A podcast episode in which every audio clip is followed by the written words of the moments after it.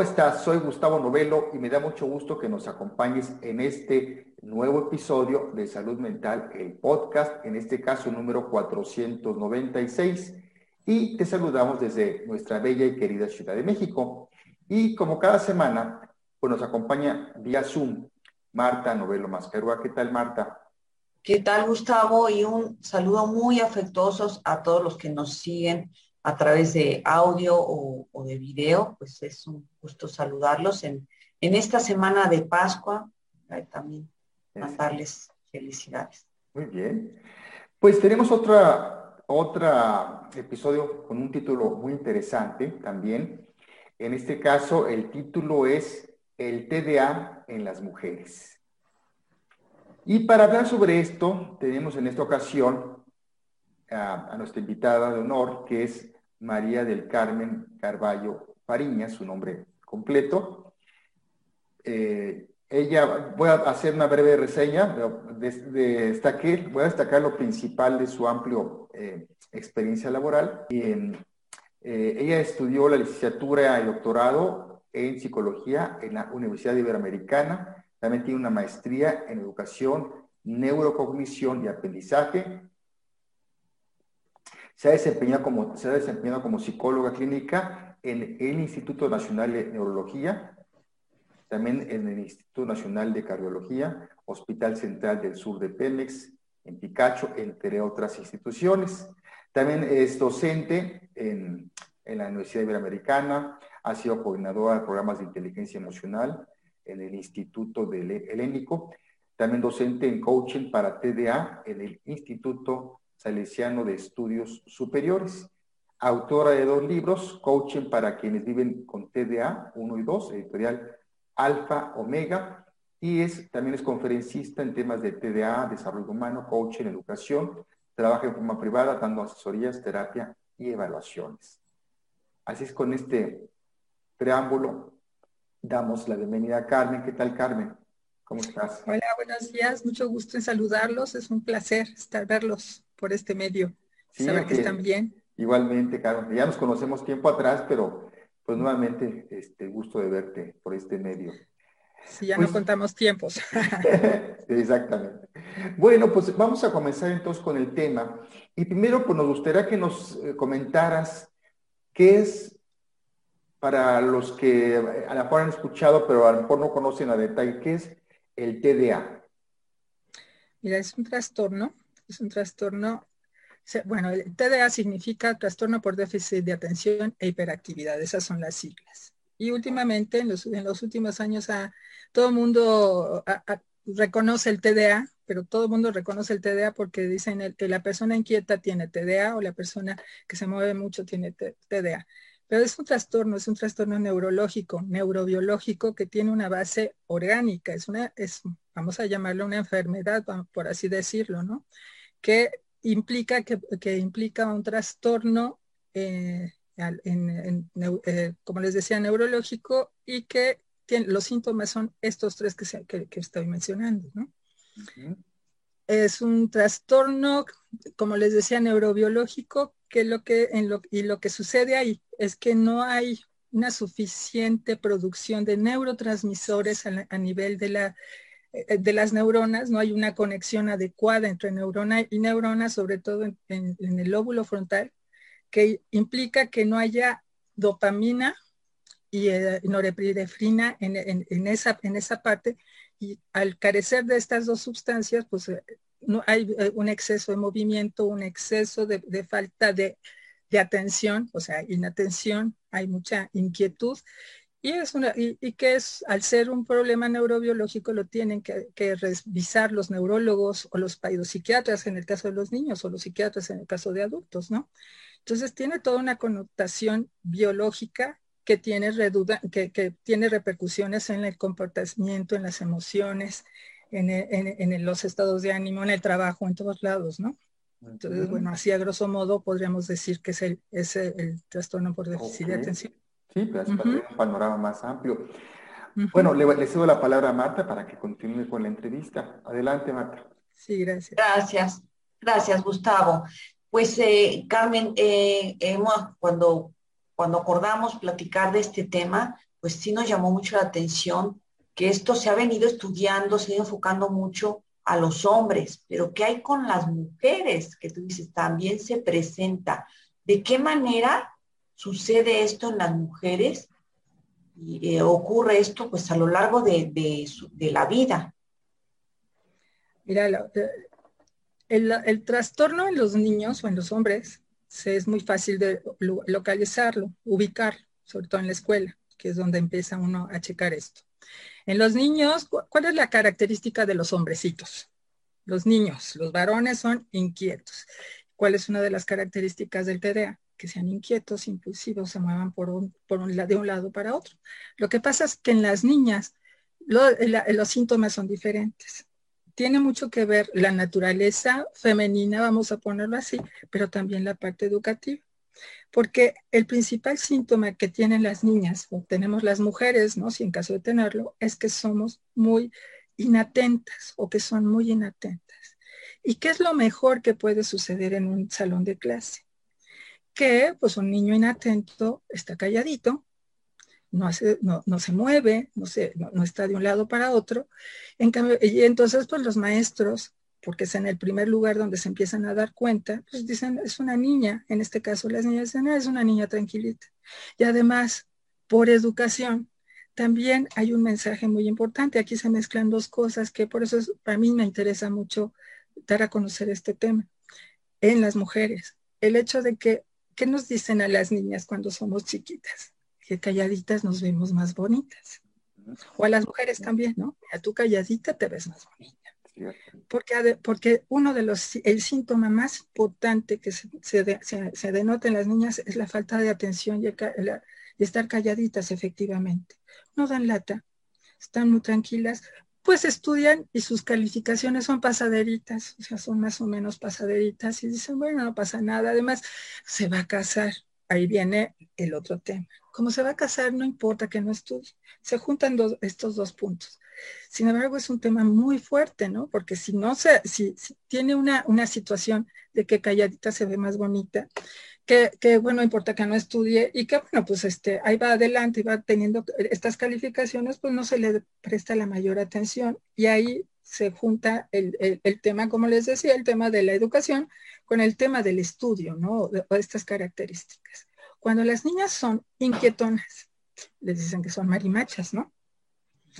O, este, entonces, si son muy marimachonas, perdón la expresión, en, inglés les dicen de tomboy girls, pues se mueven y todo, bueno, pero son muy poquito, son muy poco, es muy poco el porcentaje. Pero hay otras niñas que son muy este, distraídas, les cuesta trabajo estar estudiando, pero ¿qué crees?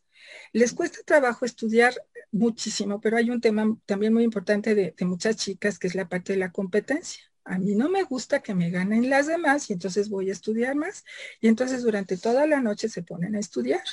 Estudian todo el santo, eh, toda la noche para tener buenas calificaciones y se, se vuelven niñas así hasta neuras. Dicen, ¿qué pasa con esas niñas? En lugar de decir algo tiene, dicen, no, la pobrecita tiene, es bipolar.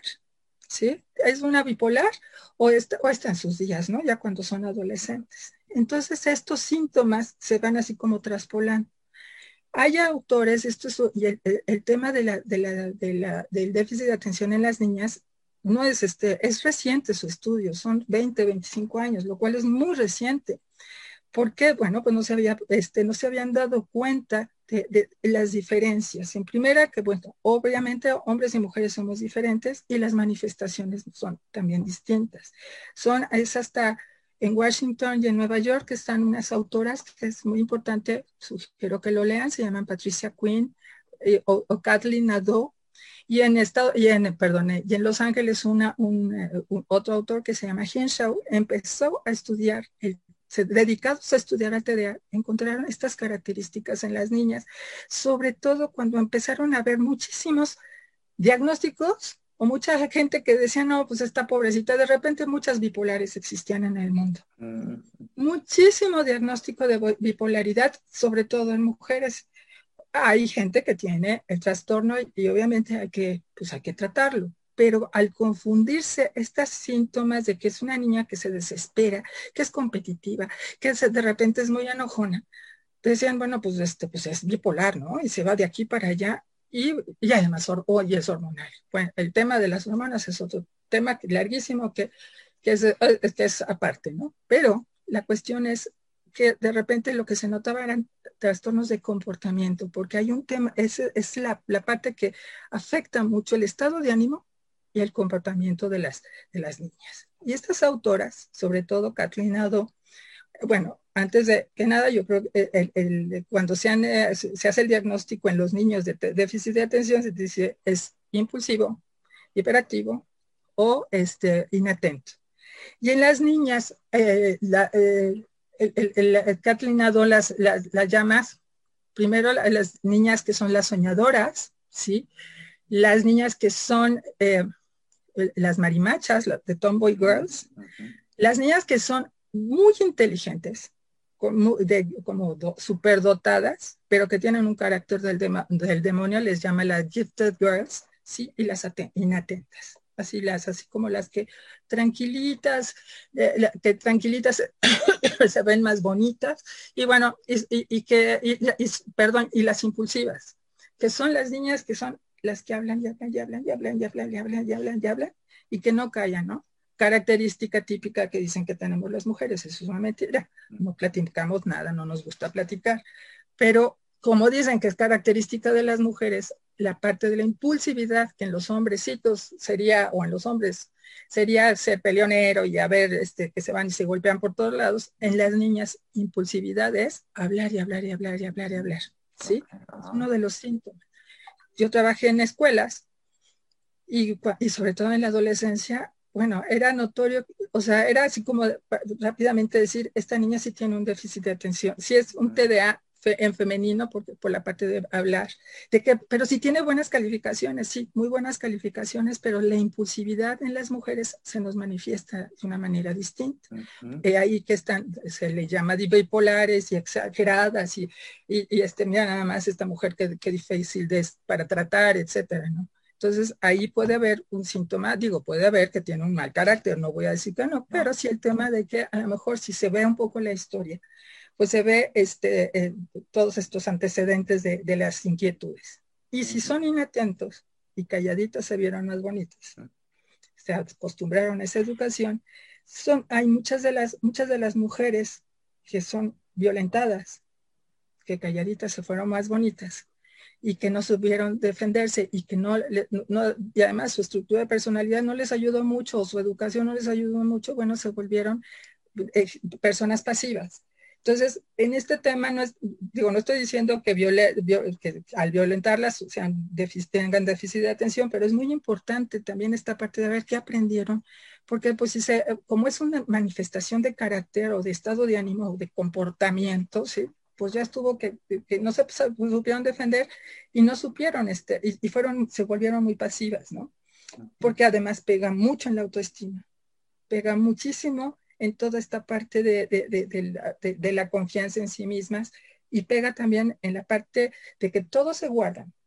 Muchas veces se, guardan tanto las cosas, ¿sí? Que, además se les puede hacer una personalidad codependiente, pero se guardan tanto porque no, no sabe cómo manejarlo y dicen, pues a mí me dijeron que calladita me veo más bonita y lo entiendo, lo aprendí y todo.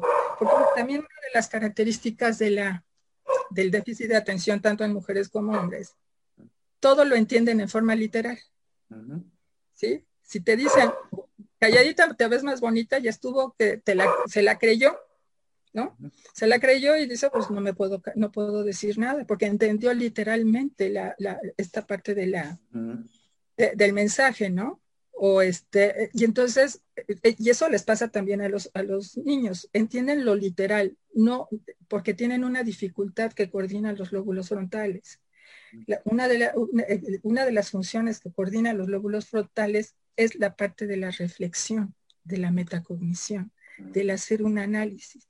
Entonces, ¿de qué estamos hablando? Estábamos hablando de que es un problema neurobiológico que se ubica sobre todo en, falla de la transmisión de, de, neurotransmisores en lóbulo frontal, que son los que donde se manejan todas las funciones ejecutivas, las que nos hacen ser seres humanos, la atención, la coordinación, la organ no, la coordinación, no, perdón, la organización, la planeación, el ser flexibles en nuestras ideas, el hacernos, eh, adaptarnos al cambio, ¿no?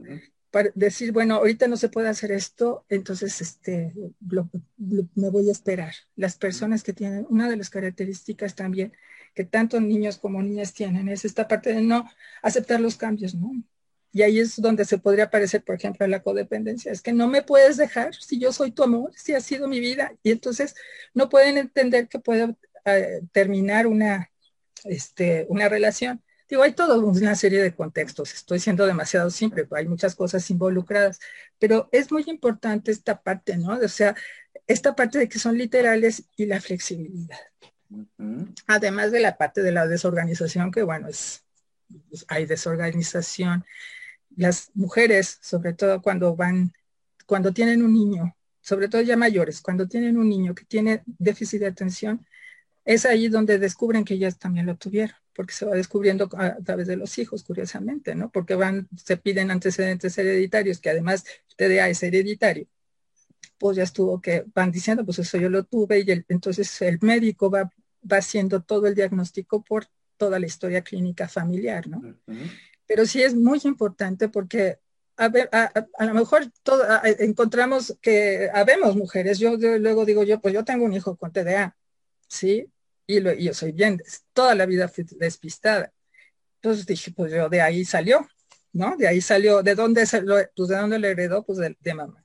Y esta parte, digo, no tengo todos los síntomas, pero esta parte del despiste, esta parte de la auto eh, eh, de la dificultad para reflexionar de repente, entender los conceptos, por ejemplo, matemáticos, etcétera. a mí me costó mucho trabajo, por un lado. Por otro lado, bueno, eh, esta parte de, la, digo, esta parte también de, trastornos de personalidad, gracias a Dios no los tengo, no me, al menos todavía no me los diagnostican, ¿no? Pero bueno, no, pero digo, eso, eso es broma, ¿no? Pero el, el tema es que, bueno, pues son cuestiones que uno como mujer, es, el mensaje es que a las personas, a las mujeres que tienen, han tenido estas dificultades y habría que leerlo. Por eso me interesó este tema del TDA. Primero por mi hijo y después de estar estudiando, bueno, pues este, eh, de, todo el tema y este abocarme a las mujeres y encontrar niñas en las, trabajé en una escuela de niñas y decir, ¿qué les está pasando? Pues es, pues eh, eh, fue rascarle, ¿no? Y pues esto también me llevó a estar escribiendo, que se me ocurriera escribir un libro, ¿no? Y luego salieron otras cosas, porque es muy importante, porque la, mujer con TDA sufre muchísimo. El hombre también, todo, quien tiene una alteración pues, este, que, no les permite adaptarse bien a la vida, pues sufren mucho. Y aquí la, la, cuestión es que se lleve una vida lo mejor posible. Y lo mejor es la revisión médica y la revisión de especialista. Y bueno, y si se necesita tomar medicina, se toma. Que además también hay todo un mito con, el, con la cuestión de la del medicamento, ¿no? Porque dicen, ay, no, les van a dar y se van a volver adictos y eso no es verdad porque hay todo un proceso en la, en la, parte del medicamento, ¿no? Ah, muy bien. Ya me fui, me extendí mucho, ya ven que sí soy... Pero bueno, es que a veces creo que de lo que te estaba escuchando es que hay un estereotipo del TDA y casi siempre nos quedamos nomás con ese estereotipo, ¿no? De hombres, de la hiperactividad, ¿no? De la desatención, como tú dices, pero todo lo demás que mencionas, sobre todo en la mujer, como que no, como tú acabas de decir, no se, no se encuadra dentro del TDA, sino se ve como que fuera bipolar o otros elementos de que, que no tiene que ver directamente con el TDA. Entonces, qué bueno que haces este señalamiento, porque habrá personas que puedan identificar, ya sea en hijos o en hijas, y en, ellos mismos, esto, este tipo de descriptores que tú señalas, ¿no? Creo que es importante esto, ¿no? más o menos dijiste tú que se puede hacer. ¿Hay, algunos puntos adicionales que puedas eh, comentarnos de, manera de cómo, del manejo? Mira, yo creo que aquí la, cuestión es que cuando se hace la, cuando empieza uno a, la mujer empieza a reflexionar sobre su vida, es no es hablar de qué problemas he tenido en mi conducta, sino más bien es que cómo, cómo me hay, cómo he estado manejando, la vida. Curiosamente, aunque suena fuerte, decir cómo, cómo, me ha ido en la vida si de repente no he tenido muchas eh, relaciones que duraderas, si, si he, tenido broncas porque no, mi pareja dice que no, no lo escucho, o he tenido problemas en mis relaciones, en, mis, trabajos, porque he sido desorganizada, porque no he terminado las tareas, porque he tenido, o, de plano porque, porque procrastino, o sea, dejo las cosas hasta el último momento y no, no, no termino, aunque yo sé que puedo hacer las cosas, no soy organizada. Entonces, esta parte de la procrastinación es muy importante. La parte de las relaciones, sobre todo porque es un problema, se le ha definido como el TDA en las mujeres, es un problema de gestión de la vida, cómo me ha ido en la vida, no cómo me he portado o cómo me han tratado, sino cómo me, ido, o sea, hay cosas que, no, que, las hago y se me vuelve, y, me vuelve a pasar o me vuelve a pasar así como echarse un clavado dentro y decir, a ver, me ha pasado esto, se ha repetido, bueno, pues a lo mejor es momento de estar eh, yendo, eh, eh, recibir ayuda, ¿no? Y con alguien que, bueno, pues conozca el tema. Si es, y no en cuanto a, psicoanálisis ni a psicoterapia, es decir, bueno, pues a lo mejor necesito hablar con un psiquiatra que me diga esto. Un psiquiatra lo, lo, puede, lo puede detectar fácilmente. Yo soy muy partidaria de que tenemos que trabajar toda la parte biopsicosocial y hasta espiritual, ¿no? Somos seres biopsicosociales y espirituales para encontrarle sentido a la vida es el último tema, pero está lo biológico, porque es una, un tema biológico, ¿sí? Y que con, de veras con un tratamiento se puede manejar muy bien, porque pueden estar yendo a muchas terapias y no, lo, no logran tener este tema de, de, mejora, pues. Muy bien. Marta, ¿tienes algún comentario, pregunta? Pues eh, esto es un tema muy importante también para, para quienes están dando clases y ahorita a distancia eh, creo que de todas maneras eh, puedan detectar estos, estas, estas características que tú estás dando, ¿verdad? Con respecto a, a, ver si, si es alguien que está mucho tiempo en silencio, si le resulta procesar la información, si en un momento posterga y posterga y por eso no entrega a tiempo los trabajos que se les dejan, ¿no? O sea, como que también puede ser un, eh, pues un tema muy importante para ahorita para los profesores. Que son muy sociables, pero por estar en la socialización no prestan atención, ¿no? Están plática y plática y plática y lo demás no lo, no, lo entienden. E, eso, este, porque se, se, fijan en todo, pues son muy fijadas, parece que son muy fijadas, y sí, se están fijando en todo, pero no, en, sí mismos, están en el afuera y no en el adentro, Pues, también eso es una parte para los maestros. Sí. Esta parte que les cueste trabajo el, tema de la, el, de el, organizarse en la, en la, pantalla, aprender los pasos que se tienen que hacer para hacer un, proceso, ¿no? Por ejemplo, porque eso es un tema de, de, de, déficit de atención, es así como por dónde empiezo, esa parte de desorganización, ¿no? sí. Y son muy inteligentes. Y una vez que ya está detectado que ya, entonces viene, necesariamente tiene que tener un apoyo médico. Si lo, el médico lo, sugiere, pues sí, sí, y, se les da, hay muchos medicamentos y les van a decir, ante el tema médico van a decir, ah, son estimulantes, por eso es un... Y entonces los papás y todo el mundo se pone así, de uñas, y les dicen que son estimulantes. Estimulante quiere decir estimular la producción de la, producción de neurotransmisores, en este caso de la dopamina y la norepinefrina, para que haya, se produzca entre neurona y neurona, se produzca ese, ese neurotransmisor y entonces todo fluya, porque todos son redes, ¿no? Que, que, fluye todas las redes neuronales. Lo confunden con estimulante como si fuera una cuestión adictiva. Y, y sí, yo lo aprendí porque así me lo enseñaron con mi hijo. ¿sí? Así lo aprendí yo en el Instituto de Neurología, que se da el medicamento para que exista, se estimule la producción, no para estimular conductas adictivas, que es muy diferente, porque una vez que cumple su cometido el medicamento que les manden, hay muchos medicamentos especiales para esto, no voy a decir nombres, ¿sí? Pero una vez que ya cumplió su, su cometido, el cuerpo lo desecha. ¿Qué pasa con los que causan una adicción? Se quedan en el cuerpo y entonces por eso el cuerpo necesita más y más y más y más y más medicamento. Y eso es otra cosa, eso es adictivo. Pero aquí es el tema, se produce más neurotransmisor, por eso hay unos de acción prolongada que durante 12 horas, no sé, hay muchos medicamentos. Y entonces se produce, se toma el medicamento. Claro, quienes tienen que tener, el, el médico les dice, aquí está esta solución. Ya los padres, la familia o la mujer, si ella es, este, ¿cómo se llama más? Digo, ya es grande, tomará la, tomará la elección de, estar, este, de, tomarlo. Cada quien es libre de hacerlo lo que quiera, ¿no? Pero aquí, si es recomendado por un buen médico, buen especialista que conoce todo este esquema, toda esta situación, pues va a llevar una, van a tener un cambio de vida, eso me queda claro. Hasta los estados de ánimo, porque hay un, el tema de la depresión es muy fuerte. Si todo el tiempo me va mal, ¿cómo me voy a sentir? Que es reactivo, no es este, no es cuestión, este, no es una, una depresión, este, por otro, de, este, por situaciones internas, ¿no? Sí, es muy diferente. Muy bien.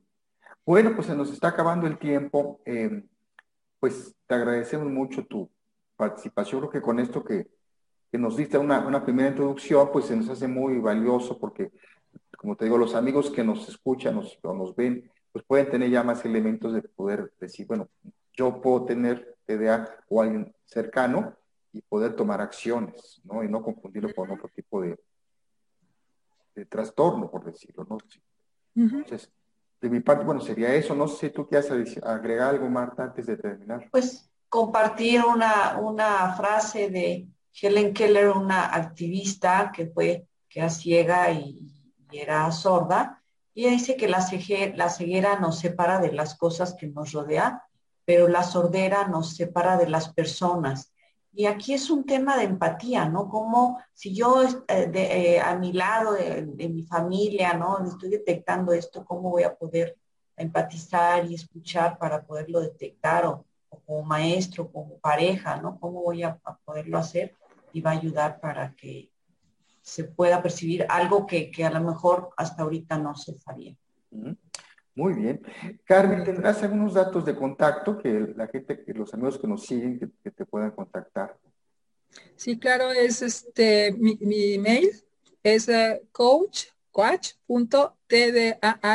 arroba gmail.com y mi, y este, y el Instagram es uh, hashtag coach.tdah. Les recomiendo también mi libro. Ese tu libro, sí. Sí, se los voy a... Eh, eh, aquí no, eh, lo tengo. Ah, muy bien. Aquí está ah, el libro. Sí. Esta es la ya va por la segunda edición. Ah, la segunda. sí. Y este lo pueden conseguir en las librerías o hay una página de la editorial Alfa Omega, a ver, así. Sí. Sí. Editorial Alfa Omega que se llama book www.bgranduk.com. Sí ahí lo pueden, ahí lo pueden comprar en, en, ebook. Coaching para, coaching para, quienes viven coaching con... para quienes viven con TDAH. Muy bien. Y así tu nombre completo, ahí aparece así tal cual. Ahí aparece todo mi nombre, todo María inspirado estaba. María del Carmen Carballo Fariñas. Ah, muy bien, perfecto. La editorial, este, como decías, es la de Alfa Omega. Omega, perfecto, muy bien. Bueno, pues te agradecemos mucho y para pues los amigos que, que, nos, que nos siguen, pues ya tienen otra información muy valiosa. Y, y, lo que hemos estado haciendo últimamente, si se dan cuenta, porque hemos ido cambiando a lo largo de los años el formato, eh, eh, como lo hemos seguido, pero ahorita creo que también es muy valioso el, tener entrevistas con expertos, eh, de, viva voz y con, con su punto de vista, sus vivencias nos puedan transmitir y, dar algunas opiniones y consejos. Es lo que se hace, hace valioso, creo que también esta, este nuevo enfoque que estamos dando aquí en Salud Mental, el podcast. Y recordarles que nos pueden, pueden este, ver, no nomás escuchar este episodio, sino todos los anteriores, tenemos más de 490, en nuestro portal donde está, eh, que se llama poderato.com o en nuestro canal de Psicología al Día, en YouTube también pueden ver esta entrevista con, junto con los demás que, que tenemos anteriormente. Y pues con esto llegamos a la parte final de este episodio. Agradecemos a Karen por su participación y bueno, queda invitada para otro, otro momento. Claro que sí. Y llegamos a la parte final y nos despedimos de ti y te mandamos un fuerte abrazo en donde quiera que te encuentres en tiempo y lugar. Somos Marta Novelo y Gustavo Novelo Te esperamos por aquí. Hasta la próxima.